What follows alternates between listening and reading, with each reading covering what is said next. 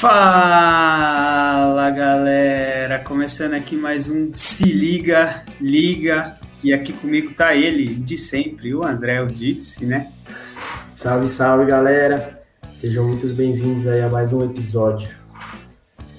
Bom, para trocar um papo hoje, ninguém mais, ninguém menos que a Cholua. É, vocês estão vendo Solua aí, mas é Cholua, tá certo? O nome dela, ela é coordenadora de marketing regional na Ambev.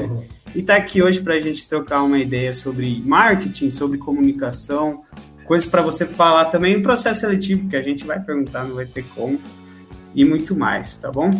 Então pode se apresentar aí, Sol. A gente chama ela de Sol, é. mas é Cholua. Tá muito obrigada pela, por essa apresentação incrível e pelo convite também. que a gente Sim. acabou se conhecendo essa semana fazendo uma, uma apresentação de técnicas de comunicação focada em entrevista, processo seletivo. E aí, é, o Cris, vou chamar de Cris, tá? Pode chamar. Pode é. ser, se você preferir pode. Dink, pode ser Dink também. Não, tanto faz. Só não Christian. Se falar Christian, Christian não dá. Aí tá dando bronca, né? É. Justo. E aí ele me convidou para participar aqui do podcast, estou bem animada.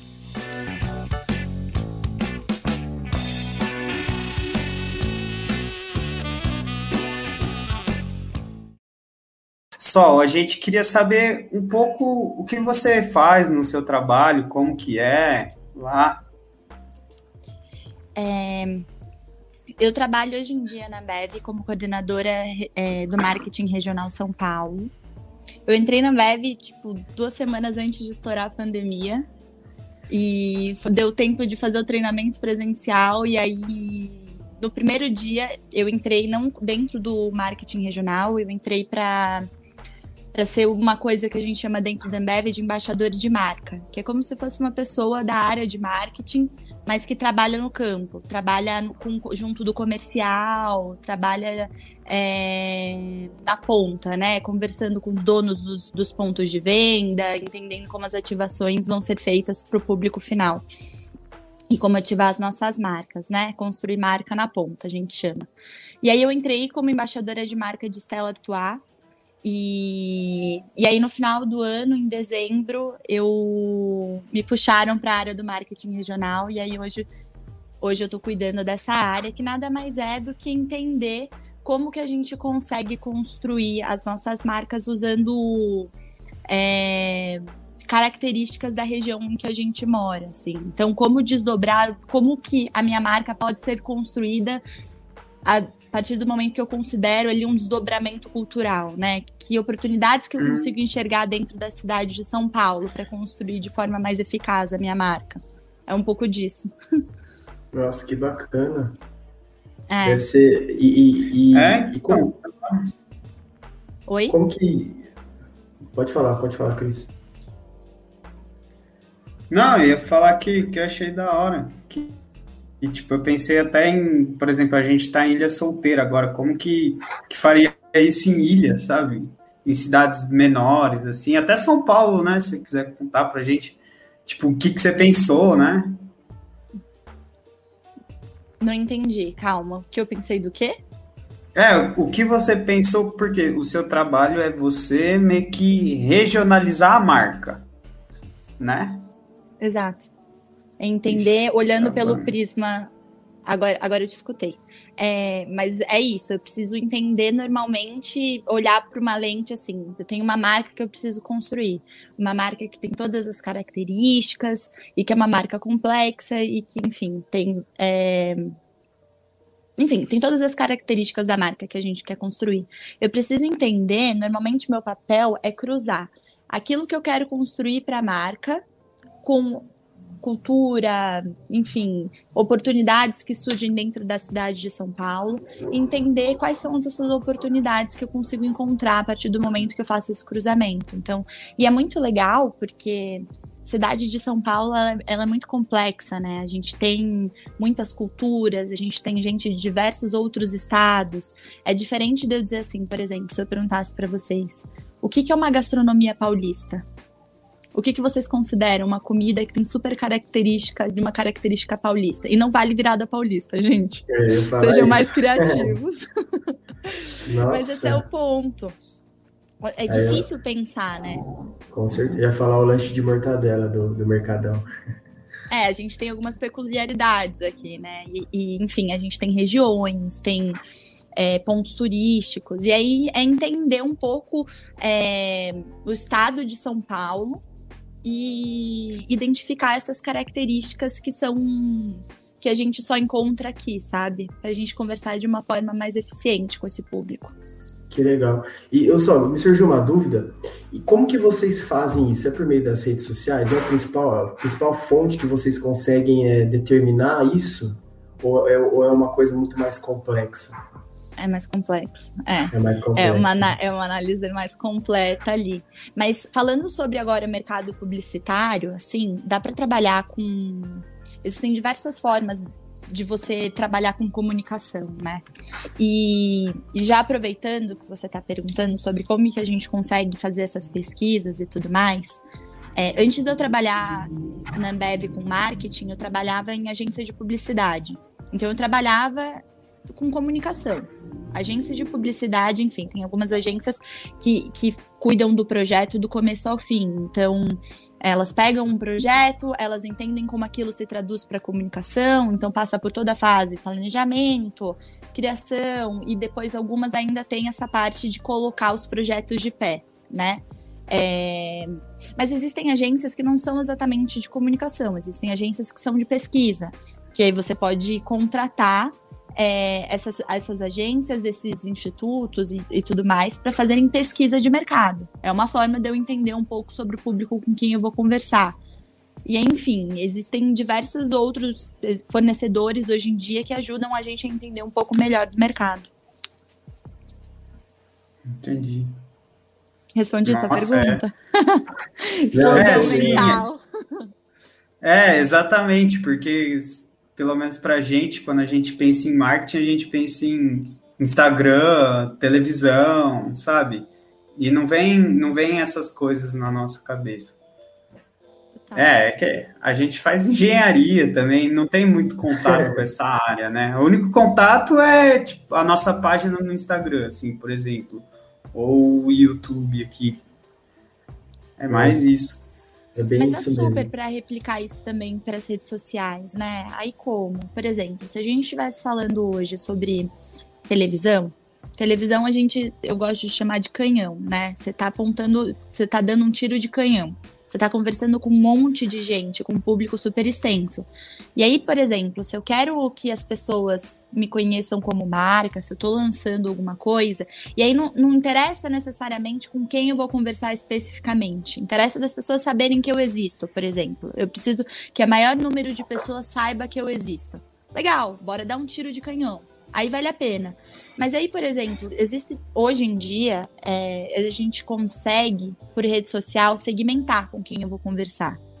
E aí às vezes vale fazer esse investimento mais segmentado. Não necessariamente eu queira fazer um tiro de canhão para que todo mundo saiba. Às vezes eu quero conversar com uma pessoa específica, uma pessoa que, sei lá, já tem interesse por esse meu produto, uma pessoa que é, segue algum tipo de marca específica, sabe? Eu quero falar direto com esse público desse dessa pessoa que eu vou usar como referência, como bench no mercado. E aí você consegue também segmentar por rede social. E, e... Aí que vem o, mais o Instagram, os, o, as publicações patrocinadas e tudo mais, não é? Quando é. você deseja focar em, em um público. É, são todos veículos de comunicação, olhando por esse lado mais marqueteiro, olhando as plataformas de rede social, são todas são todos meios de comunicação, espaços em que você tem a oportunidade de divulgar o seu produto, o seu serviço, uhum. enfim, aquilo, fazer seu marketing pessoal. São veículos de comunicação. Da mesma forma como as pessoas consomem, assistiam televisão mais antigamente, né? Ainda assim, é, mas enfim, hoje em dia a gente também tem rede social. Né? Mas, enfim, as plataformas de streaming, olhando como uma empresa, são todos veículos de comunicação, veículos que eu posso entender como eles se encaixam dentro da minha estratégia e, e a partir disso montar ali um, um planejamento para entender qual deles consegue me, me ajudar mais na minha estratégia, né? Qual deles uhum. me ajuda a chegar nesse público de, de uma forma mais, mais eficaz, mais eficiente. Sim. É, gostei. É, acho que era bem isso mesmo que eu pensava. E assim, agora voltando um pouco, você falou que faz um ano, né, que mais ou menos que você está na Ambev. É. Um ano. E o que que fez já. você, tipo, já passar de cargo rápido, já ter, já ser coordenadora de marketing regional? Você sabe mais ou menos, assim, alguma característica? Ah, eu acho que foi um pouco de, enfim, bastante oportunidade. Eu, eu eu tive a, a, sorte de encontrar pessoas muito incríveis desde que eu entrei na Bev e, e, ter chefes muito incríveis e pessoas que acreditaram no meu trabalho e que me compraram dentro da companhia é, e que uhum. acreditaram no meu potencial, assim. E um pouco também, eu acho, da, da minha experiência profissional, porque eu me formei na SPM, então eu tinha aí todo um ambiente de, de marketing também, porque quando você se forma em publicidade na SPM, você se forma em comunicação social com habilitação em propaganda e marketing. Então é, rola um mix aí. É um, um, pouco de bastante de marketing e aí você também tem um pouco de é, durante durante a sua formação você tem ali um mix de outras vivências, enfim, eles dividem um pouco a gente, trabalho em agência e tudo mais. Enfim, meu sonho era trabalhar em agência de publicidade. Trabalhei em três agências de publicidade no começo da minha carreira e jurava que eu ia ser trabalhar em agência de publicidade para o resto da vida, porque era muito meu sonho e eu trabalhava na parte de atendimento. Uhum. E, e aí, enfim, e eu acho que um pouco das coisas que eu fiz também no paralelo, eu já fui community manager de, de uma moça que ela trabalhava com cuidava, enfim, cuidava das redes sociais dela. Ela era uma adestradora. E aí a hora eu, eu acho que foi um pouco. E já trabalhei um pouco com trade também. Então acho que a hora que cruza, cruzaram assim essas minhas experiências anteriores também me ajudou bastante no trabalho que eu precisava uhum. fazer dentro da Ambev. É, Agora, não, não, deixa eu te perguntar só que ela falou trading, mano quem tá na liga aí, certeza que despertou os não, olhos. Não, trading não. Não é o trade do mercado financeiro. Não, não. Ah. Trade marketing. não. Uhum. E, e aí eu acho que foi isso, enfim, um pouco dessa experiência de antes que me ajudou a, a conquistar essa vaga dentro da Ambev. Muito legal, Sol. E até trazendo um pouquinho aqui agora para a faculdade, né, que a faculdade de engenharia que a gente tem aqui em Ilha Solteira, a gente percebe que muitos dos alunos que formam aqui na faculdade de engenharia de Solteira, eles acabam indo para o mercado e vão, é, muitas vezes, não, não atuar na área de engenharia, mas lidar com vendas, lidar com clientes, atendimento e tudo mais. E você teve essa experiência, né, de atendimento ao cliente. Então, o que, que eu queria saber de você, só? O que, que você acha que é um diferencial, né? O que, que é importante ter para você conseguir ter um bom atendimento ao cliente, para você ter sucesso nessa área? Você poderia dar umas dicas para o pessoal que está assistindo, por gentileza? Posso. Primeiro, eu queria explicar uma coisa que eu acho claro. válido. O atendimento dentro de agência de publicidade, ele não é um atendimento ao cliente. Não ao cliente de fora. Ele é um atendimento ao cliente que te contrata, que contrata a agência. Então, quando eu digo que é um atendimento ao cliente, por exemplo, se eu fosse uma agência que trabalha para contratada da Ambev, uma terceirizada que trabalha para Ambev, é, o meu cliente, quando eu falo que eu era atendimento, eu seria atendimento do meu cliente na Ambev. E, e não é um, um, atendimento ao cliente do tipo super comercial e, e, e, atendimento ao cliente quando a gente fala, por exemplo, de.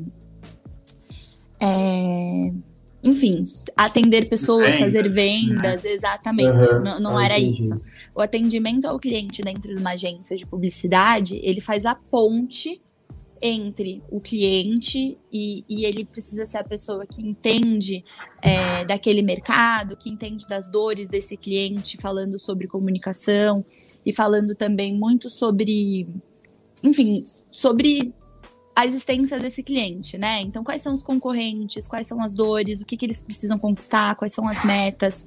E muito da agência de publicidade é pegar essas dores do, desse mercado, do cliente, enfim, daquilo que ele quer construir e ajudar a transformar essas estratégias do cliente em comunicação.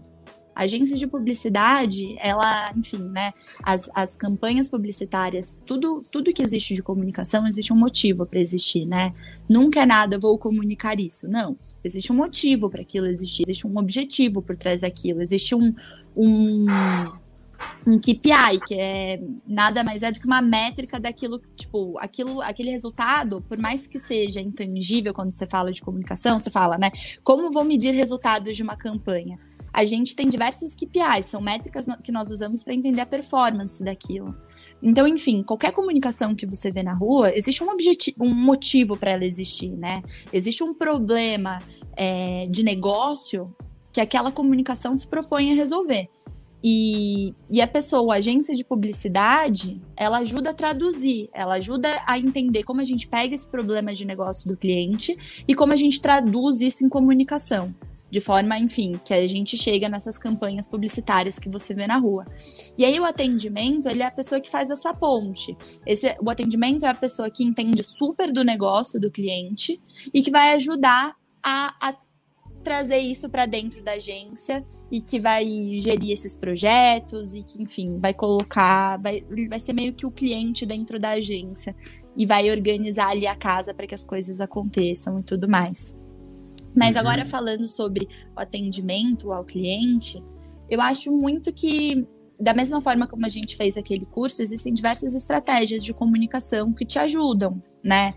É, a, a, ter um atendimento, a oferecer um atendimento melhor e tudo mais, mas não era exatamente o que eu fazia. Sim.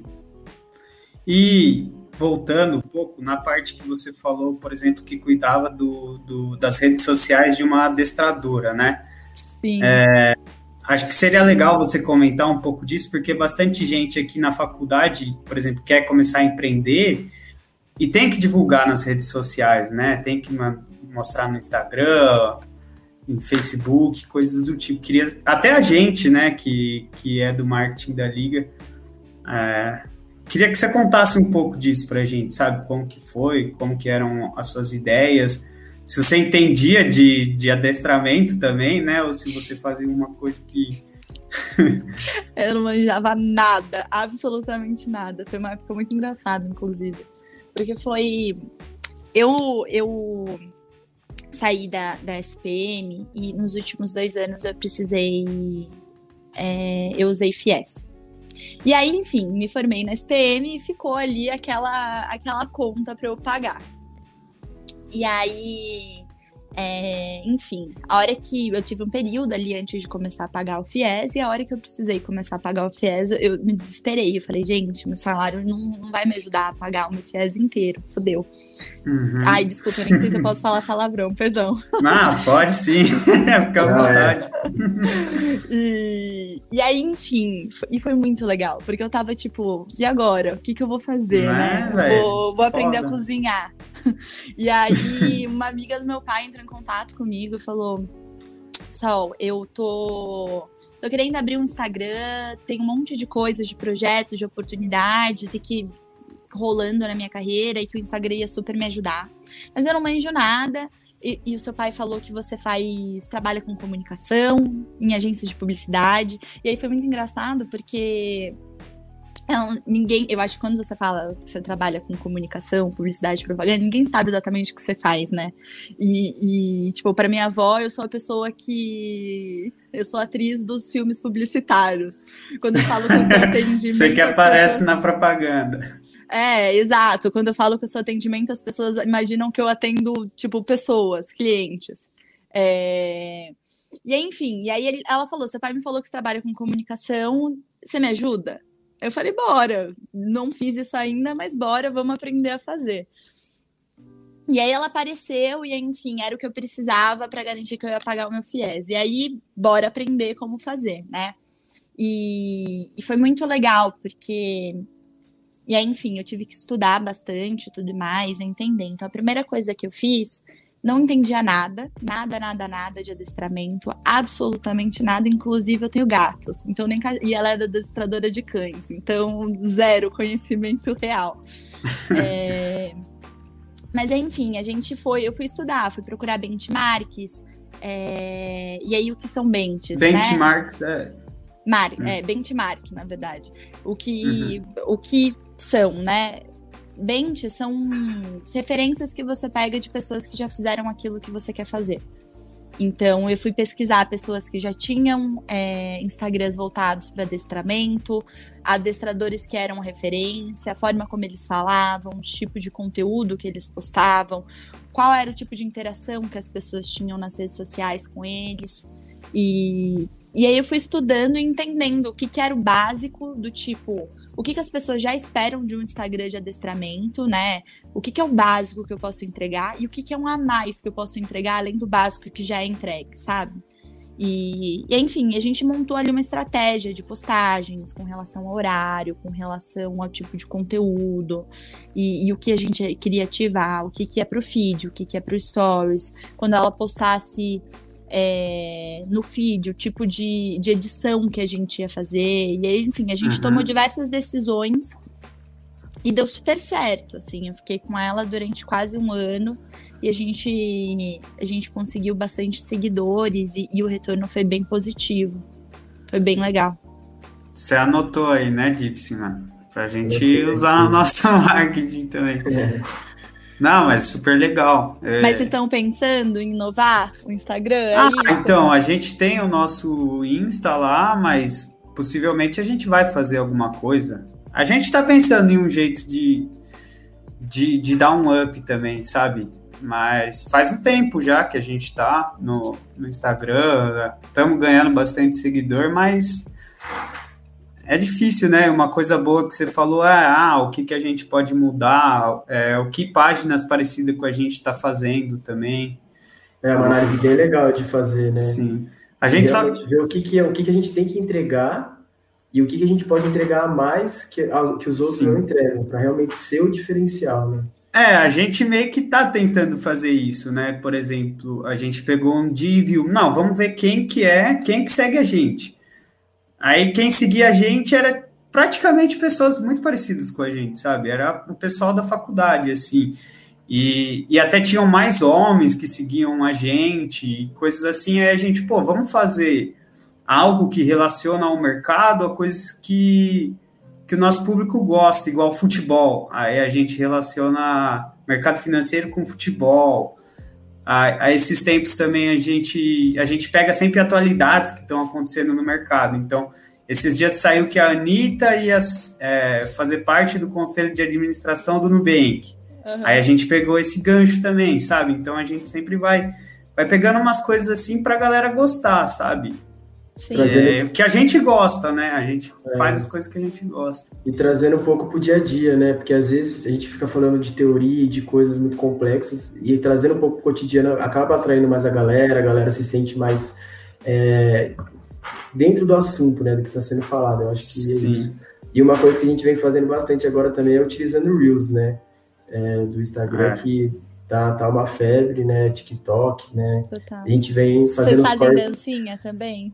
Então. Não, hein? Não A galera, ah, é que sei lá. Eu tenho um pouco de vergonha, sabe? De é. fazer assim. A gente apareceu em alguns lá, a gente faz é. os cortes do, do podcast, mas a gente apareceu em um que era tipo.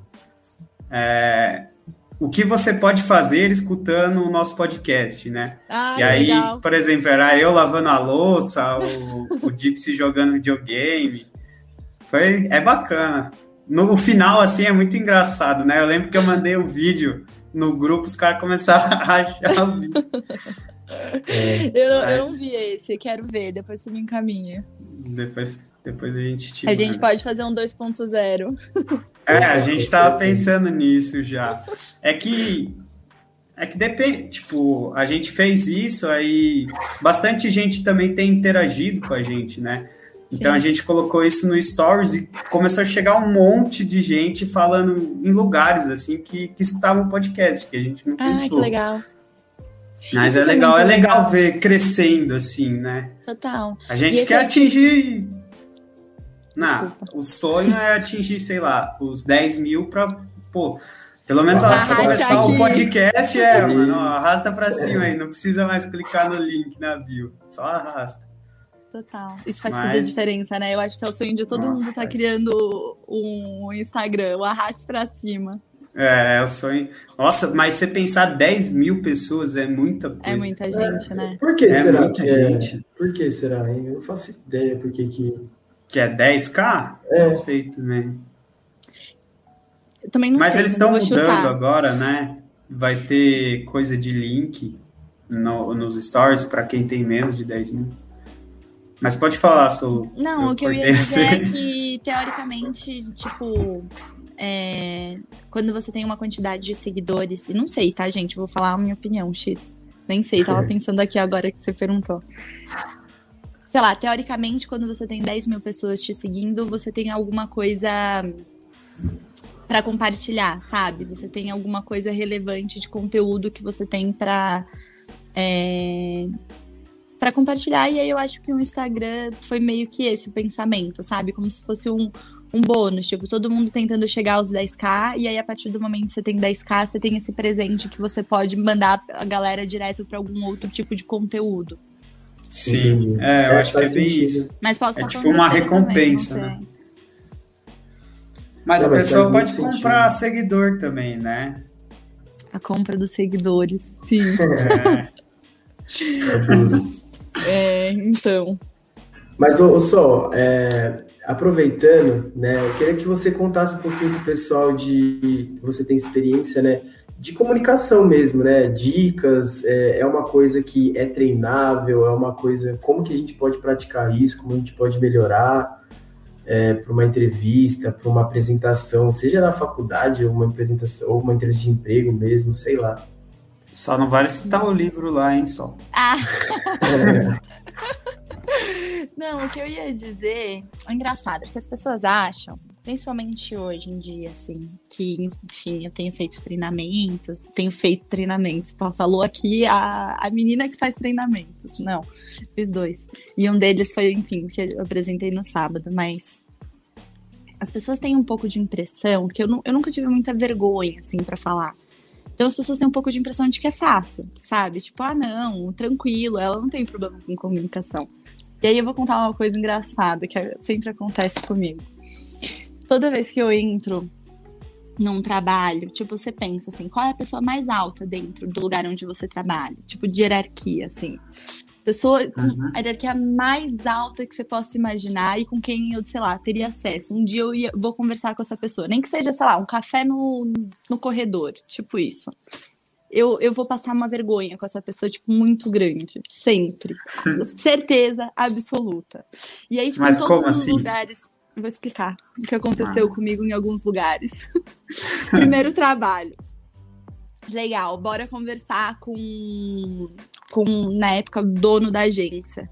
Deu um problema com, com uma, uma campanha, tudo certo. Eu tava tocando. E, e enfim, deu um problema num, eu tava tocando direto com a chefe da minha chefe, e aí, enfim, a gente tava com vários projetos rolando, ela teve que trabalhar no final de semana, e naquele dia ela ganhou day off. E aí, enfim, deu um, um problema gigantesco na campanha, e eu trabalhava no segundo andar da agência. E, e esse cara, ele trabalhava, tipo, numa, numa sala que era inteira de vidro, assim. Era uma sala, era uma porta de correr. E, enfim, uhum. ele sempre ali e eu aqui na minha mesa, tranquilo. Inclusive, trabalhava assim. de costas. É, trabalhava de costas para ele. E aí começou a dar ruim, as pessoas começaram a subir na sala dele e a gente só via a galera subindo a escada. E eu sentava de costas para ele, então eu sentava de frente para a escada. E a gente via a galera entrando com aquela cara de desespero. E aí meu coração já começou a fazer assim, ó. Eu falei, deu ruim. E a campanha é minha. Nossa. E a minha chefe não tá aqui hoje. e aí, enfim, a hora que abriram a porta e fizeram assim pra mim, ó, vem cá. Eu já tava num nervosismo, assim, que, tipo, a perna foi bambeando. e aí eu fui eu falei, não, eu sei muito do meu projeto. Tipo, não tem o que acontecer, não tem como dar ruim. E aí eu fui, e aí eu entrei na sala, gente, eu comecei a gaguejar e eu comecei a ter uns tiques. Que as pessoas começaram a ficar, tipo assim, eu entrei, no começo as pessoas começaram a dar risada na minha cara. Mas depois o sorriso das pessoas foi sumindo e as pessoas começaram a fazer uma cara de preocupação. Porque eu fazia uns. foi horrível, foi horrível, foi horrível. E, e aí no final, tipo, num nível assim, de eu falar, gente, calma, de eu respirar, de eu ficar de olho fechado dentro da sala, respirando, tipo, cinco segundos, e o cara perguntar pra mim: Você tá bem? E aí a única coisa que passava pela minha cabeça é: será que se eu fingir um desmaio, melhora a minha situação? Foi, tipo, muito constrangedor. Foi horrível. Foi assim, os piores, sei lá, acho que durou 15 minutos. E, e tipo, juro, de verdade, eu, minha vontade era não voltar nunca mais. E aí você fala assim, nossa, mas você trabalha com comunicação, você apresentava os projetos, o que, que aconteceu? Enfim, nervosismo. Não adiantou nada eu saber um monte do projeto, sabe? Enfim, esse tipo de coisa sempre acontece. Porque toda vez que eu tenho que conversar com alguém que eu acho que eu preciso provar alguma coisa pra pessoa, sei lá, eu quero vender, e eu quero vender meu, meu projeto, enfim, quero que a pessoa me conheça e tudo mais, bate esse nervosismo muito forte sempre, várias, várias. Todos os lugares em que eu trabalhei, eu tenho uma história para contar de alguma coisa com, com um gestor ou o chefe do meu chefe, que eu passei uma vergonha, tipo, colossal, do tipo, não quero voltar nunca mais. Mas desse stick, assim? Não, gente, de verdade. Complicado. E é engraçado porque eu tive a oportunidade de trabalhar com a minha com, com, os mesmos chefes mais de uma vez, porque eles, eles iam me puxando de agência de publicidade em agência de publicidade.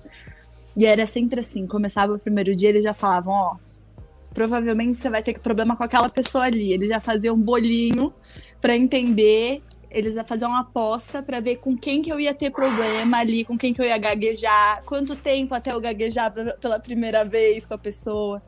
Uhum. E aí a última agência de, de publicidade que eu trabalhei, essa eu não gaguejei, mas o mocinho do TI, que começou a ficar meu amigo porque a minha máquina sempre dava pau, ele chamava Eduardo. E, o, e a pessoa com quem, enfim, de alto escalão lá também era Eduardo. E aí batata. Eu aqui no Teams com o cara falando, ha, ha, ha, meu computador e erro, blá blá blá, um monte de besteira, mandando pro dono da agência. Nossa! Também. e ele mandando várias interrogações, tipo, Hã? acho que, que não é tá... comigo, mas tá tudo bem. Sempre, tipo, sempre. E eu acho que é um uhum. pouco. E por que, que eu tô contando tudo isso? Por que, que eu tô me expondo aqui, né? Pra dizer que tá tudo certo. Tipo, o que acontece? Que existem técnicas de comunicação e formas que você pode tentar se blindar dessa situação para que você vá com menos nervosismo, sabe? Sim. Tipo, se na época que eu fui entrar na, na sala do gestor, na época lá, e eu gaguejei, eu fiquei do, do, do, assim, falando com ele se eu tivesse respirado, se eu tivesse ali pego um, um caderninho escrito passo a passo, se eu tivesse meio que, é, enfim, respirado, pensado em técnicas ali de me comunicar, talvez eu tivesse ido com menos nervosismo e eu tivesse ido mais Sim. preparada. E, e também não é um problema se você tiver não souber a resposta, sabe? Se eu tivesse dito para ele, é. peraí, eu vou, eu vou ali, eu vou, vou pegar exatamente o que você quer e eu já volto é, a gente precisa normalizar esse tipo de, de situação também, Sim. né? É Existem... que muita gente parece que o medo maior é de falhar em público, né? Não é, de falar. exatamente. Aí todo mundo fica pensando na, na cagada que ia fazer. Às vezes, por exemplo, eu dou aula no cursinho, né? Quando eu faço alguma cagadinha no começo da aula, são as melhores aulas, porque aí já às vezes já passa, sabe? O estresse, assim, e aí. Mas não tem como você não errar, não tem, às vezes, como. Você tem que tentar não fazer cagada, né? Mas. Não tem como. É isso, total. E, e, eu acho muito também que a gente tem que entender que a gente está falando sobre ser humano, né? A gente não está falando com robô, a gente não tem como. Enfim, você pode seguir um script, mas pode ser que você tenha um script e naquele dia dê tudo errado e seja o melhor dia da sua vida e a melhor apresentação e a melhor entrega, né? Então, acho que é muito mais sobre a gente conseguir se preparar para lidar com esse inesperado. E, e, caso as coisas saiam ali da forma como você está esperando, que você tenha jogo de cintura para lidar com isso também. E que tá tudo bem, bola para frente, bora continuar. E, e aí, só voltando para, enfim, contar o final da história. É, depois eu tive a oportunidade de sentar com esse gestor e ele foi muito incrível comigo. Tipo, tá tudo bem, eu já tive no seu lugar, já fiz esse tipo de coisa também, e tá tudo certo. E, e eu nem sabia, mas ele tava acompanhando o meu projeto de longe, ele sabia que eu tava tocando. Então, como é louco, né? Eu criei um monstro. Tipo, a, a, aquele problema inteiro tava na minha cabeça. Eu não tinha que provar Exato. nada para ninguém, né? Então, era sobre, não era um teste para ver se eu era capaz de fazer o trabalho ou não. Era uma atualização. Quem colocou, lidou dessa forma fui eu. Então, acho que é um pouco disso também, da gente conseguir controlar nossos monstros. E sem dúvida nenhuma, né? Tudo isso daí que você passou, hoje serve de experiência para você pra caramba, né? Com certeza fez você crescer, né?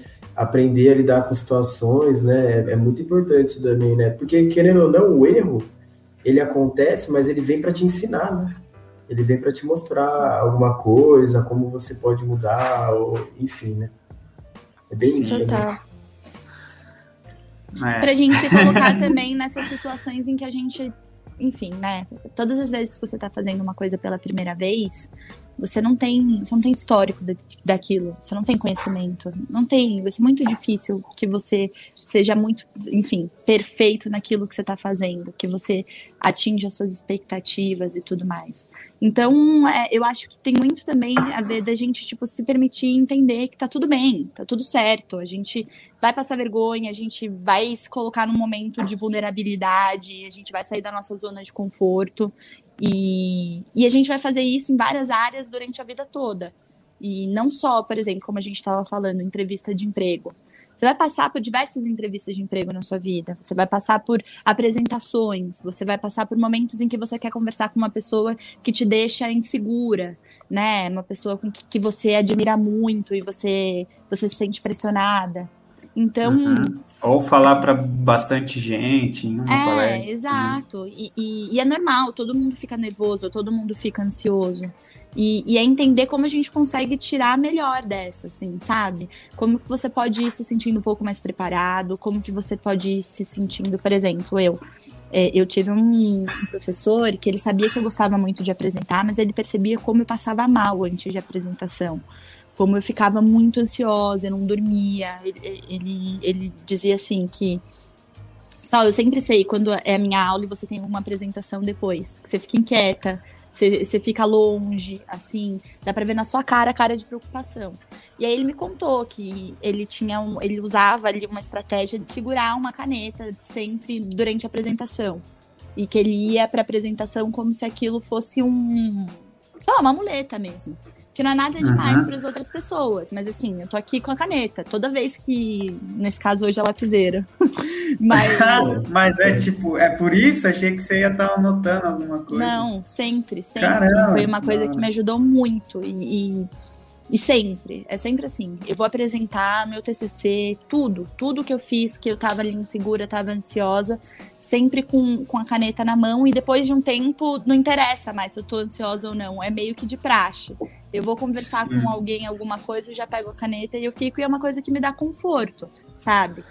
É, e foi ele também que me explicou que era para eu parar de usar, que não era para eu usar, nem era para eu parar porque eu não cheguei, mas é, para eu não usar a caneta que tivesse aquele clique, porque senão todas as vezes ah, quando tipo, você tá ansioso, você fica clicando. Exato, tem que ser uma caneta normal só para segurar. Tem. Você é uma BIC normal, assim. É. Mas enfim, são técnicas. E aí precisa entender aquilo que funciona para você. Igual a é gente é muito pessoal, também. né? É, total. Você entender o que, que vai te ajudar, né? Porque assim, eu pelo menos eu tenho isso um pouco. Eu não sei o, o Dink, mas eu fico muito nervoso. Acho que eu, sei lá, posso ter ser um pouco parecido com você. Eu gosto de apresentar, gosto de falar, só que eu fico muito nervoso. E realmente parece que você fica se martirizando, né? Não sei, você fica tipo, nossa, vamos lá, eu sei, eu sei, mas nossa, tô nervoso. E você vai tremendo. E assim, é, até no EAD mesmo, você fica com a perninha, pelo menos a minha. Nossa, é Total. é duro. Mas eu, para falar a verdade, eu ainda não, não descobri o que pode me ajudar. Para ser sincero, né? Mas realmente é uma coisa que eu nunca tentei, nunca procurei também entender, porque às vezes não, o problema não é na sua apresentação, o problema é, é no jeito que você lida para você se apresentar, né? É o caminho, né? Uhum. Isso. Sim. E a expectativa ah, eu... que você coloca também, né? Porque, tipo, não, você não tá. Quando você fica ansioso, você não. Muitas vezes você não tá preocupado com você. Você tá pensando o que o outro vai pensar de você. Exatamente, isso, que é né? isso, que é o medo de, de falhar, né? É. Ao invés de você uhum. focar aqui naquilo que você pode controlar, porque você Sim. não tem como saber o que o outro tá pensando, né? É, não. E não quer dizer também que a sua apresentação vai ser incrível e que o outro vai achar que você foi incrível. Então, tipo, você não tem como controlar o que o outro faz, o que o outro pensa sobre você. Sim, você tem que tentar manter o outro te, te escutando, né? Sim. Mas.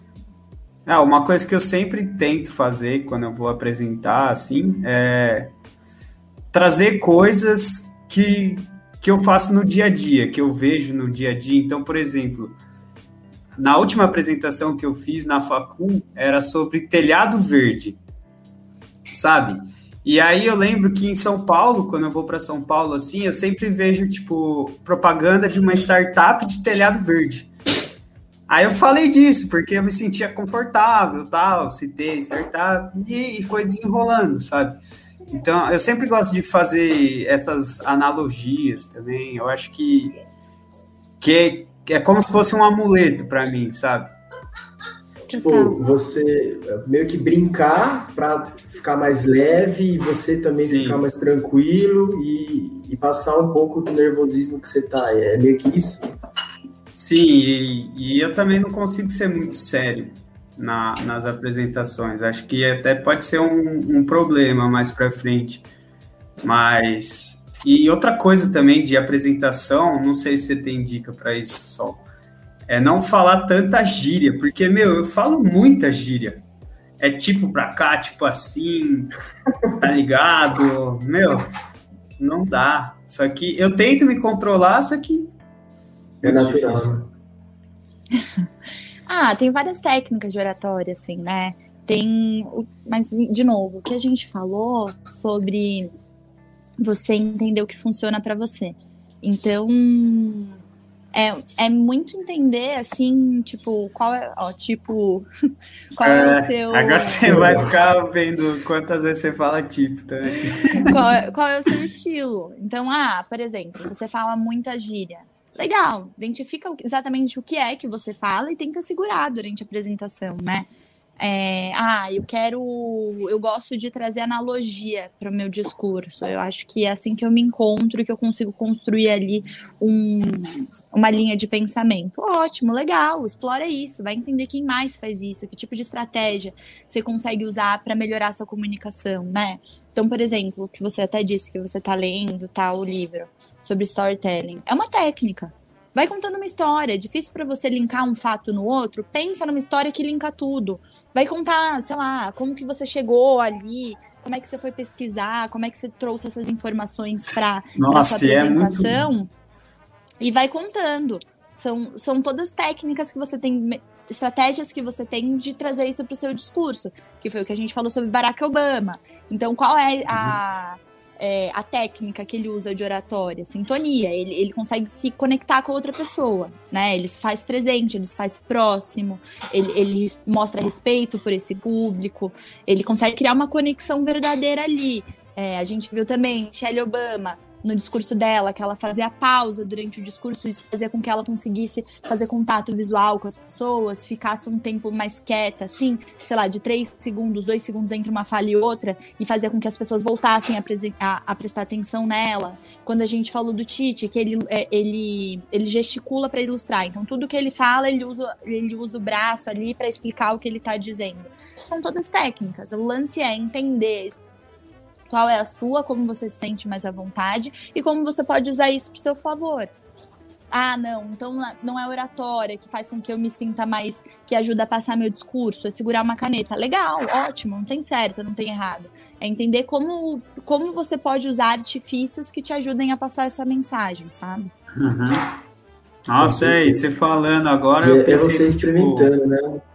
É, eu pensei no, no Obama pensando, nossa, o que, que eu posso fazer aqui para que no, no vídeo que você mostrou, ele tava no Rio e aí começou a falar do Vasco, né? Do Botafogo. É. Sim. E esse livro é muito bom. É, chama Storytelling, né? Eu tô lendo ele agora e. Ah, eu tô gostando bastante, porque ele conta histórias. Então, ele fala, por exemplo, eu li até agora do Steve Jobs e outros. O cara que, é, que fundou The Police, sabe? Aquela banda também estava hum, contando agora um pouco disso e, e, de como que eles usam, né, o storytelling. E aí, aí fala, por exemplo, o Steve Jobs era uma das paixões deles, dele aquilo, né? E a Apple também trazer aquilo. Então, ele era apaixonado nisso de contar histórias e de falar da Apple. Então, ele se sentia muito bem e falava muito fácil. E, e vai contando, né? É muito bom. Eu gostei. Eu, eu, piro nessas histórias também, eu acho muito legal. E eu gosto muito também do lance do Steve Jobs, enfim, ele é super conhecido, ele era master de storytelling, né? E aí, e como que a gente pode ver isso? Tem aquele, aquele vídeo que eu passei na apresentação, que era o lançamento do primeiro, do primeiro iPhone, a forma como ele conta a história então, o link que ele faz, tipo, você não consegue nem imaginar do que eu tô falando. Exatamente. E, aí, e, e ele vai trazendo enredo e você vai com ele. E ele, e ele consegue meio que levando o público para sensações que ele quer que você sinta antes dele finalmente lançar o, o, produto. E aí você olha e fala: Nossa, esse cara é muito incrível. Olha esse produto, é. que máximo. Você vai indo com ele, né? Vai é. te conduzindo junto com aquilo que ele tá falando, né? Sim. E, tudo, e, e, o momento, todo momento ele tá valorizando o produto dele, né? Então isso que é, é mais legal. Exatamente. É, e, e, o livro fala bastante também, eu até falei pro Gypsy, de ter, de não só levar a visão, e de ter o contexto atrelado à visão. Então, por exemplo, ah, não sei se vou contar o exemplo aqui que vai demorar muito, vou tentar resumir. Era um cara e o irmão dele, é, eles foram nos Estados Unidos, aí eles foram, eles estavam no colégio até, tudo, e eles jogavam basquete. E aí eles foram numa competição de basquete, né? E, e na volta dessa competição, o grupo inteiro parou em uma pizzaria. E aí eles não conseguiram descer lá e comer nessa pizzaria porque eles não tinham dinheiro. E, e aí eles estavam lá, quietinho, dentro do ônibus, e chegou o pai de um dos amigos deles e falou: Ó, é, vamos lá com a gente, vocês não precisam contar isso para ninguém, eu não vou contar isso para ninguém também, mas quero que vocês, depois daqui, façam a mesma coisa que eu estou fazendo com vocês, façam isso de dar oportunidade para as pessoas que não conseguem. E, e é isso o merchan que o cara usa. Hoje eles fundaram uma empresa de processo seletivo. Então eles vendem, form, terceirizam o processo seletivo, né? Por meio de aplicativos e coisas assim para outras empresas. E, e, a história que eles vendem é isso, né? É, eles querem dar oportunidade para todo mundo, igual eles tiveram lá no passado. Então, essa conexão, assim, é, é sei lá, é, é, muito da hora. Com certeza, sem dúvida nenhuma. E, ô, Sol, você lê bastante, Sol? Então, gente, já li mais, assim, tô voltando agora esse ano. Eu, ainda mais quando entrou a pandemia, deu um chute aqui. Tava difícil, eu não conseguia ler nada. E, e agora eu tô voltando aos pouquinhos, tenho lido tipo 15 páginas por dia antes de dormir, pelo menos, mas tá aumentando. Esse último final de semana eu consegui ler bastante. Mas eu curto muito, muito, muito ler. Inclusive, meu, o, o, eu tenho vários sobrenomes, né?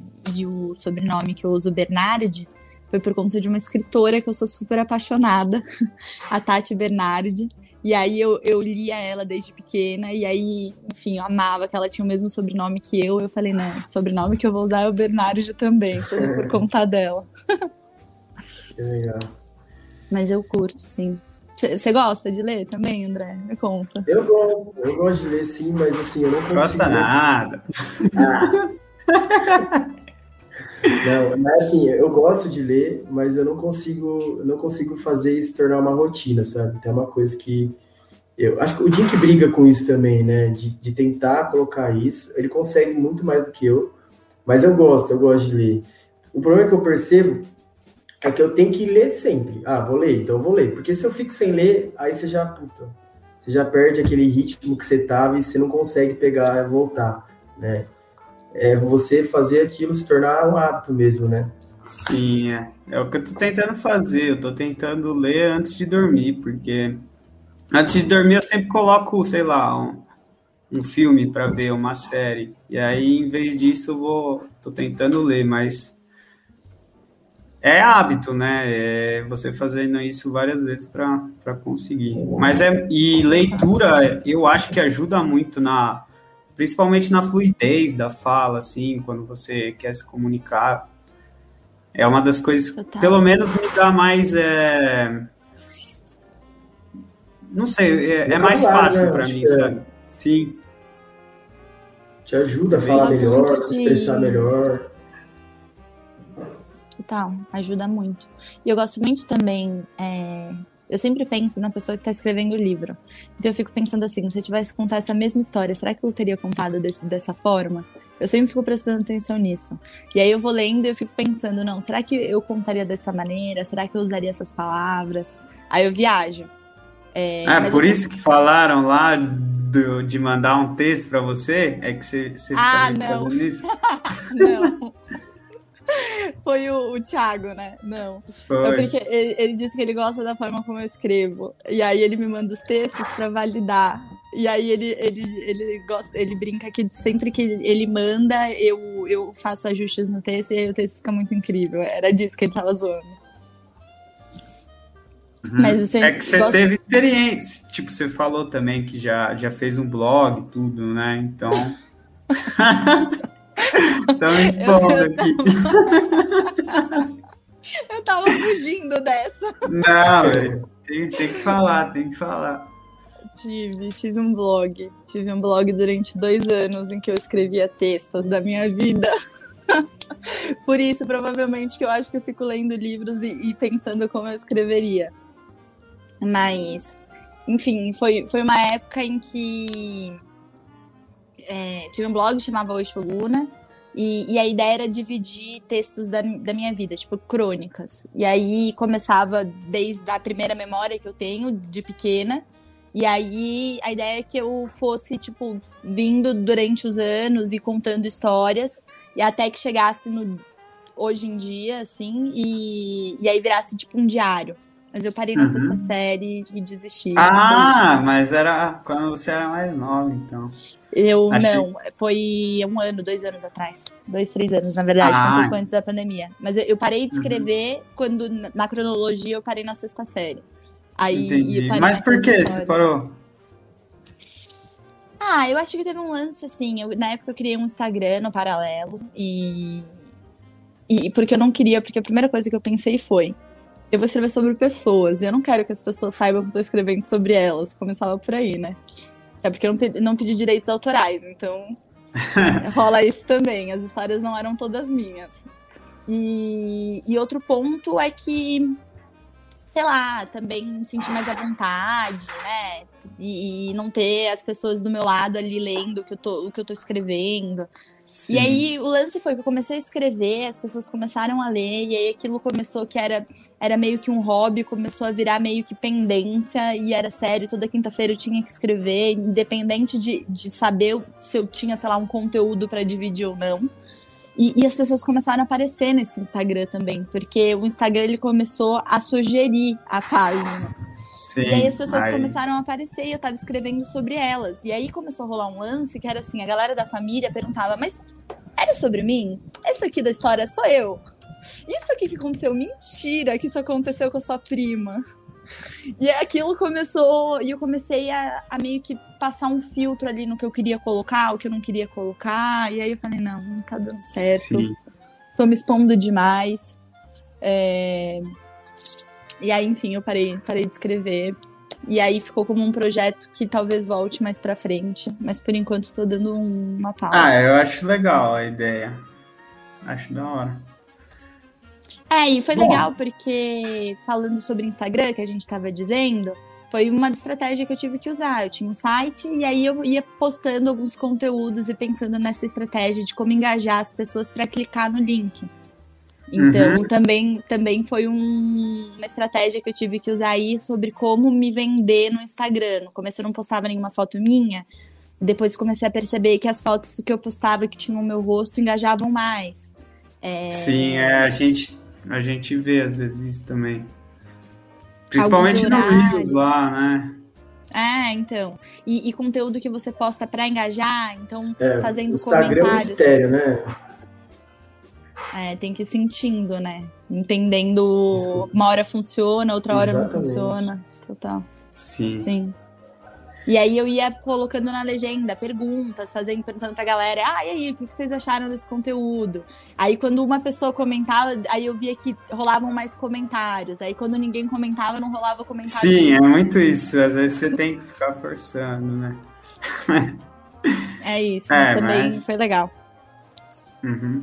Mas é, é difícil você ficar se mostrando, não se mostrando, né, mas contando da sua vida para as pessoas. Até fazer vídeo no, no Instagram, assim, falando, às vezes é difícil. Ficar contando sua história é, é brabo. É sempre complicado se expor, né? Independente da gente, a gente estava falando sobre comunicação, sobre palestra, tudo mais. É sempre difícil se expor, não, não é fácil. É, né? é difícil. Até a gente aqui no podcast fica com medo de falar alguma coisa ainda que, que soe errado para alguém. Total. Mas eu acho que o lance é continuar. Tipo, independente de qualquer coisa, continua. É isso, que é, vai dar certo. É consistência. Né? É, e consistência. Sim.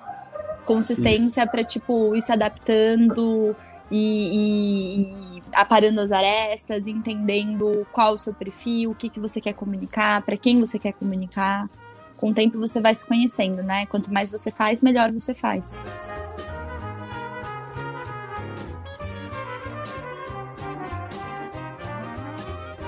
Muito obrigada pelo convite, adorei a oportunidade.